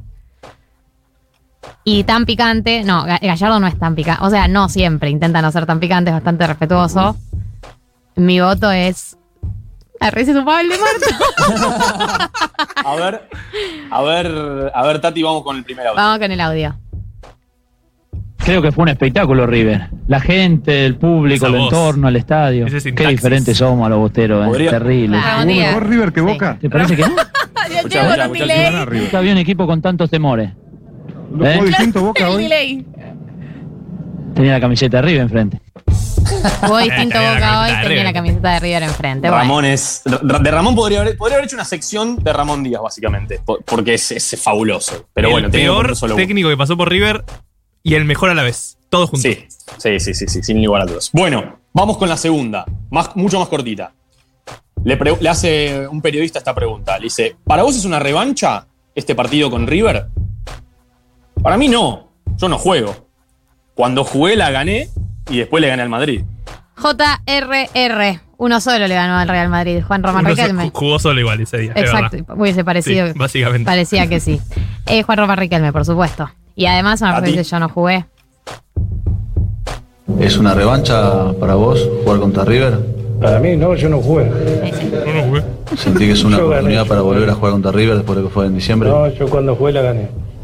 Exacto. La gané, gané y después le gané al Madrid. Dios, Pura te verdad amo, es. Román. Te amo, Román. I love you. Siempre Román sutil. Román no tiene, no tiene declaraciones fuertes, pero cuando habla. No, Todo es- tranquilo, aparte. Es muy tira shade, Román. Sí, es tranquilo. experto en shade. Bueno, a ver, a ver con esta. Esta, esta me interesa, Sí, porque esta, esta es tramposa. Esta la dijo alguien vinculado a River, pero después le terminó saliendo bastante mal. A ver. Dice, de Boca no me preocupa nada. Y otra cosa, si ellos ponen a Palermo en el banco, yo lo pongo a Lenzo, no hay problema. Yo esta la sé, así que tenés que decirla vos primero. Pero no es alguien vinculado a River, o sea, no, no es un DT o un jugador. Sí, sí, Sí, sí, es un, es Ah, un es ex un DT. técnico de River. Ah, es, un ex técnico de River. Declaración vieja, Gal. No me sé la historia de los DTs de River. El Tolo Gallego. ¿no? El Tolo Gallego. Rubén. Américo Gallego. Escucha 1990 siempre. mi- Sí, A sí. ver el audio. Pongamos, pongamos el audio y después lo, lo, lo- lo de contexto. Boca no me preocupa nada. Y otra cosa, si ellos ponen a, a Palermo en el banco, yo lo pongo a Enzo, así que no hay problema. Viene Bataglia, lleva Bataglia, sigue Bataglia, quiere Martín, quiere Martín, quiere Martín, viene Martín, Martín, Martín, se la va a dar. No, quiero ser Martín, le va a ser Martín, golazo de Martín. Ay, qué lindo que sos, Palermo. Te extrañamos mucho. Encima, con el relato del, del número uno, Marcelo Araujo. Esto fue en la previa de los cuartos de final de la Copa Libertadores del 2000, que termina ganando Boca. Palermo se había roto los ligamentos 5 o 6 meses atrás y Bianchi, técnico de Boca por ese entonces, empezó a jugar la psicológica de que le iba a poner a Palermo en el banco de suplentes. Entonces le preguntan al Tolo y dice, pero ¿cómo le van a poner a Palermo? Si lo ponen a Palermo, yo lo pongo a, Franche- a Enzo, Enzo Francescoli, que estaba retirado hace tres años ya. O sea, diciendo no hay, no hay chance que lo ponga a Palermo. Bueno, dicho y hecho, Bianchi lo puso a Palermo en el banco y en el segundo tiempo Martín, que tenía un, un- un ángel, un imán para estas cosas, hace un gol y Boca elimina a River de esa copa y después termina saliendo campeón. Fabuloso, fabuloso. Así que no, le salió muy bien esa declaración a- a- al Tolo Gallego. Qué lindo, qué lindo. Y al revés La gente no tiene de- razón. Al revés de River esa no declaración, o sea, una, una de, de alguien vinculado a Boca que termina favoreciendo a River, tengo la siguiente, que es un poquito larga, voy a ver si la puedo resumir un poco. Ya, no la leí, pero ya sé que es de Carlos Tevez, porque siempre que habla en contra de River después no gana. es así, es una ley. Tevez tuvo una que era mm, que todo volvió a la normalidad. Claro. Cuando en, en- en la cancha de River, Boca le gana a, a River 1-0 y dice todo volvió a la normalidad, lamentablemente para Carlitos. Vos en off. Después- No había vuelto a la No había normalidad. vuelto. No La- lo la- queremos, la a norma- la- Tevez. ¿Cómo? No lo queremos. Eso, esto es así. Esto No, es, un simplemente te- es, así. es habitar una contradicción, Tevez. Pero sí vamos adelante, no vamos, no vamos a y hoy independizarnos ahora, es, una contradicción. Pero Hoy no quiere pagar es- el impuesto a la riqueza, bueno, No, está no, bien. no No, tuvo un devenir macrista, pero nos ha dado muchas Sí. alegrías, eso no se puede, no se puede olvidar, ¿no es cierto? In- Indudablemente. Y hoy, y hoy por, por lejos, Gali el, el- el jugador más desequilibrante que tiene Boca. sí, pensando en el está jugando muy bien. Vino y dijo, bueno, vengo a ganar la Libertadores. Todavía no tuvimos esa Sí. oportunidad. no. Pero, no sé. En fin. Bueno, Tengo- yo tengo a ver, una yo te- contradicción con TV. Sigamos. Te tengo fe con esta, Gali, te tengo fe con esta. Miedo. Nunca me tengo Yo fe. hoy le mostré un video a los jugadores de la cantidad de jugadas simuladas que hay de River buscando el penal. Sabíamos que ellos se tiraban permanentemente, River se tira permanentemente. Por eso en un momento le digo al árbitro, che, De la Cruz se tiró cuatro veces. ¿Cuántas veces te vas a tirar? Claro, de la Cruz es de ahora. Claro. Yo me- Es es, y eso de que contemporánea. yo le mostré el Es video. contemporánea. Y yo me juego por ruso. ¿No? ¿Y cuánto, de la Cruz cuántos años tiene en no sé. River? ¿Cuántos tiene en River? ¿Cuántos años tiene en River? De la Cruz está hace bastante, 3, 4 años. Ah, igual sí, ruso, porque Alfaro no me lo imagino diciendo eso. Mostrando un video. No sé, porque igual porque lo odio porque está en contra video. del aborto. Yo tengo una mezcla, una mezcla de motivos mezcla por de los que aspectos muy extraña. Ah, yo al paro de que lo vi en contra del aborto fue cancelado. A ver, María, si yo te o, pregunto. o- pará, no, eh, no, no, no, no, porque Arrobarrena. yo estaba por decir Vasco. no, Guillermo estaba Guillermo. diciendo, Guillermo pensé. Bueno, mandá vos con Russo, María, yo voy con dale. Guillermo. Dale. María, Gui- Guillermo, María, Guillermo, Alfaro o Russo. Guillermo. A ver, el audio. Eh, yo hoy le mostré un video a los jugadores de la cantidad de jugadas simuladas que hay de los jugadores de River, proponiendo penal y buscando penal. Eh, por eso siempre la idea de, de ir a presionar y no, no evitar el contacto porque sabíamos que ellos se tiraban permanentemente, se tira River permanentemente. Por eso en un momento le digo al árbitro, o sea, de la Cruz se tiró cuatro veces. Entonces, en un momento, ¿cuántas veces te vas a tirar? Claro. Si estás simulando, Alfaro. si no cobra falta, estás Guiño, simulando. te guiñó el ojo. Bueno, pero vos dijiste, vos dijiste que era reciente. Yo sabía de este chico Guillermo porque tiene un gemelo. Eh, gemelo, Claro. Así es como lo una- sé. Igual quiero que sepan que tengo abierta la página en Wikipedia de Tess River. De Tess- Está haciendo trampa. no estoy no, está haciendo bien. trampa. Estudio de campo. No estoy googleando la frase. Necesito, pero necesito ubicarme en el espacio-tiempo. Yo, estoy seguro, María, que una de las dos que quedan la vas a sacar, no tengo ninguna duda. Y esta frase la dijo Gustavo Alfaro después de la ida de las semifinales de la Copa Libertadores del 2019, donde River le gana Boca 2 a 0, una declaración también un tanto bochornosa, digamos. digamos perdiste 2 a 0, River jugó mejor y Alfaro empezó a meter excusa de que los jugadores de River se tiraban. Nada, me, quedó, digamos, medio, medio infame Se esa, esa declaración de Alfaro. Vamos con la siguiente. Vamos con la siguiente, vamos con la siguiente. Otra cortita y al pie. No, lo único que digo es que Boca jugó a lo Boca y River fue River. Jugó un gran primer tiempo y en el segundo tiempo se le cayó la bombacha. Cero threads, seré yo. Sí, sí. O sea, así, al frente, sin pensar en nada, al frente. No, eh, no es reciente esta declaración. No, porque Gallardo nunca Yo- iría, se le cayó la bombacha. Yo Eso la es sé, una pero persona porque- respetuosa. Además, la- además alguien de Boca. Claro, es alguien de boca. Para mí María lo saca. Para mí también. Porque es una Decilo, decilo, lo que estás pensando. Sí, sí, pensalo. Lo- Chicos, me siento mucha presión. No, por, por favor, no. Les Bueno. pido, por favor, que Yo te voy a dar una pista, yo te voy a dar una pista, María. Yo te voy a dar una pista. Sí. Esa, ¿Qué? ¿Qué? Es alguien a quien vos querés mucho. Claro, por supuesto que pensé, es Diego Armando, esta persona, pero ¿fue de té de boca? No, no. No, fue jugador. Pero, Ah, pero, eh, hincha bien. No, bueno, bien. de boca. Te dimos un momento de gloria, María. y lo arruinaste. Lo único que digo es que es que Boca jugó a lo Boca y, y River fue River. Jugó un gran primer tiempo y en el segundo tiempo se le cayó la bombacha. Claro, todavía no había llegado el feminismo No, no, en claro. esa época. Los 90. Un Diego Armando noventas. Bien, última Eso. frase. Eso fue en el. Después del Boca 2 River 1 en el Monumental, apertura del 97, que curiosamente fue el último partido de Diego como futbolista. Se retira ese día y tira esa, esa frase eh, que también quedó en el recuerdo. Última frase. Esta me encanta. Bueno, tengo que sincerarme. Estos dos meses en que nosotros venimos jugando muy mal, en realidad fue parte de la estrategia. Nosotros sabíamos cómo jugaba Boca y ellos no sabían cómo jugábamos nosotros. Entonces, esto de los últimos dos meses de jugar mal fue parte de la estrategia para ganar el partido más importante del semestre. ¿Este fue Gallardo? Porque es- ella sí, la única persona civilizada del fútbol. Eli Román. El Lord. Es una persona que habla como con una palabra, Con una oración bien formulada. ¿Este fue Bueno, Gallardo? eh, A ver. Creo que tengo que sincerarme. Eh, estos dos meses en, en que nosotros veníamos jugando muy mal fue parte de la estrategia. Eh, Tiró Jade. nosotros de la jugaba Boca. Déjate de y joder, ellos no por sabían cómo jugábamos favor. nosotros porque si se dejaban llevar por lo que fuimos nosotros en estos dos meses, claramente no tenían ni idea de cómo, de cómo íbamos a jugar este partido. O sea que fue parte de la estrategia de estos dos meses jugar muy mal para ganar el partido más importante que teníamos en el semestre.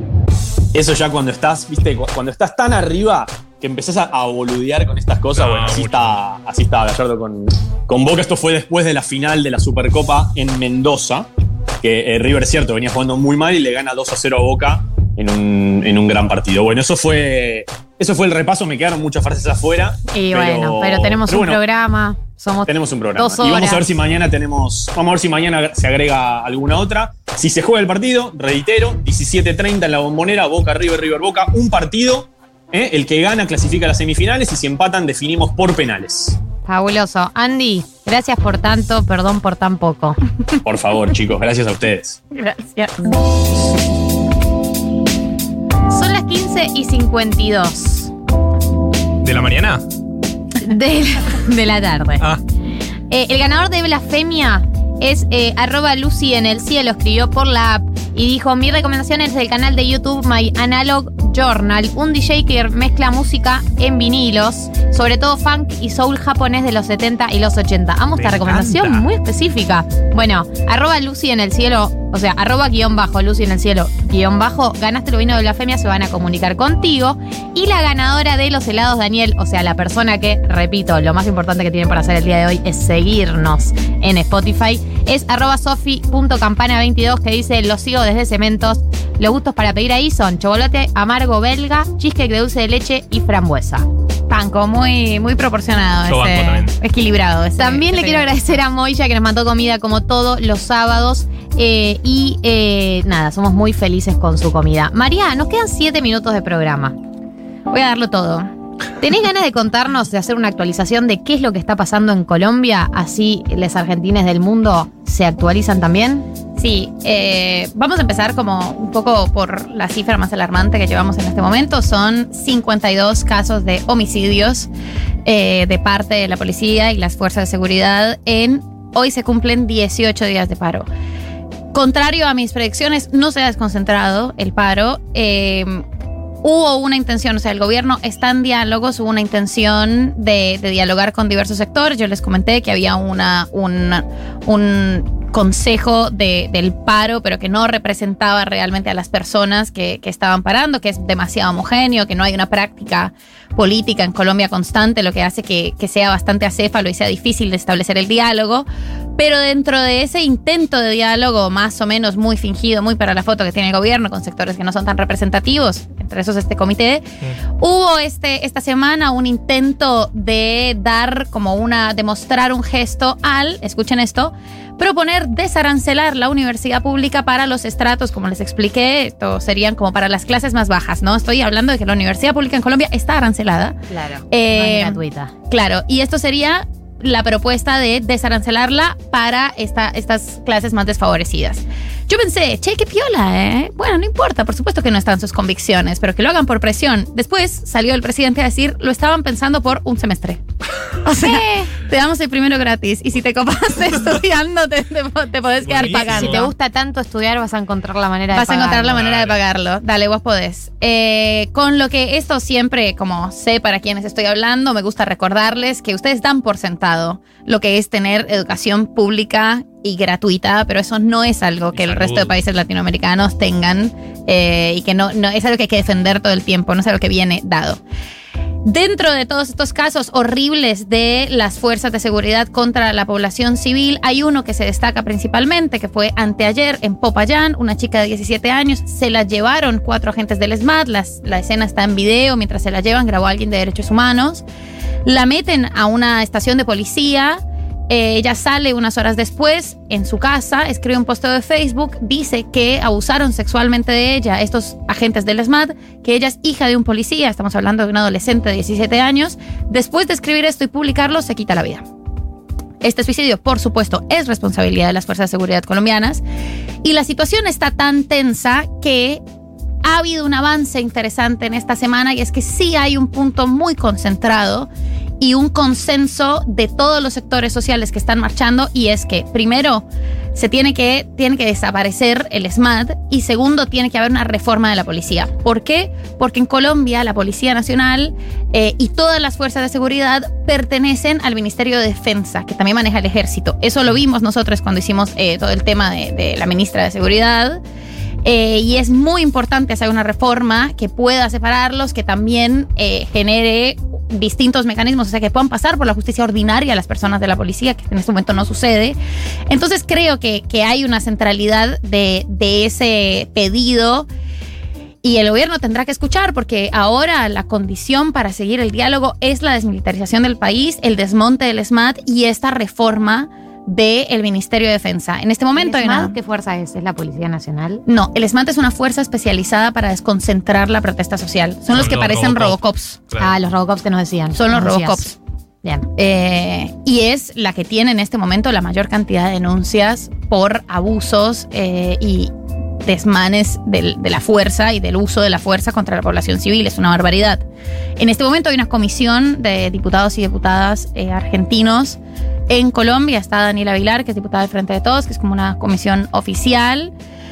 Y estamos viendo cómo va a seguir esta semana. Yo creo que como el, el nivel eh, de, tragedia que estamos viviendo en, esta oportunidad no tiene dimensiones lo que es levantarse todos los días, porque a las noches, el, problema es que a las noches eh, es una zona liberada para las fuerzas de seguridad. Vemos los videos a las mañanas, pero todas las mañanas en Colombia estamos contando los muertos en manos de la policía y si el gobierno no reacciona, bueno, en este momento está presionado, se presentó una carta al Congreso de Estados Unidos firmada por 52 congresistas que piden retirar eh, la ayuda económica para el aparato militar en Colombia, que ya les había contado, está financiado parte por Estados Unidos. Y yo creo que, que eso va a tener que evolucionar, al menos en la, desmilitariza- en la desmilitarización del país, para poder empezar un diálogo, porque yo creo que el presidente tampoco calculó que esto iba a pasar o que esto, iba, a- que esto se iba a prolongar tanto. Y hay elecciones el próximo año, yo no creo que, que electoralmente le convenga eh, Este pudrirla más. claro. Eh, porque la gente está cansada del paro. Es, comprensible, pero eso no hace que la gente realmente apoye al gobierno, eh, ni que la gente le, le retire tampoco como el, el aval al cansancio del hartazgo que siente la mayoría de la sociedad colombiana. Entonces hay que apoyar esto, hay que seguir mirando Colombia muy de cerca porque realmente es la presión internacional lo que está haciendo que el gobierno tenga distintas movidas en este, bueno, ya como de la interna política el uribismo está haciendo que se está alejando un poco de Duque, lo está dejando ahí como para los Tigres, que fue además su, su gran delfín, no sé cómo se va a resolver ese asunto, pero es muy importante seguir observando Colombia y realmente pensar en una alternativa política que pueda disputar electoralmente el próximo año para que esta tragedia que lleva 50 años y que se, se recrudece cada vez porque seguimos y siempre hemos estado en manos de la derecha o la ultra, ultraderecha, pare y podamos reconstruir ese país. 15 y 59, clarísima, contundente, resumida, 7 minutos, increíble. La. Solo María, solo María es capaz de hacer este resumen. Tati Roast, te amamos, te queremos, te queremos cerca. David Eskenazi, nuestro operador con la vida más ocupada y el día más largo de este De- de equipo, la historia radiofónica Él mundial. está con Bimbo a la noche, o sea que su noche termina a la una de la madrugada. Sus ¿Y noches empieza? semanales. Y depende del día, me contó. No me quedó claro. Depende de días y días. Pero sé que trabajan más de una radio.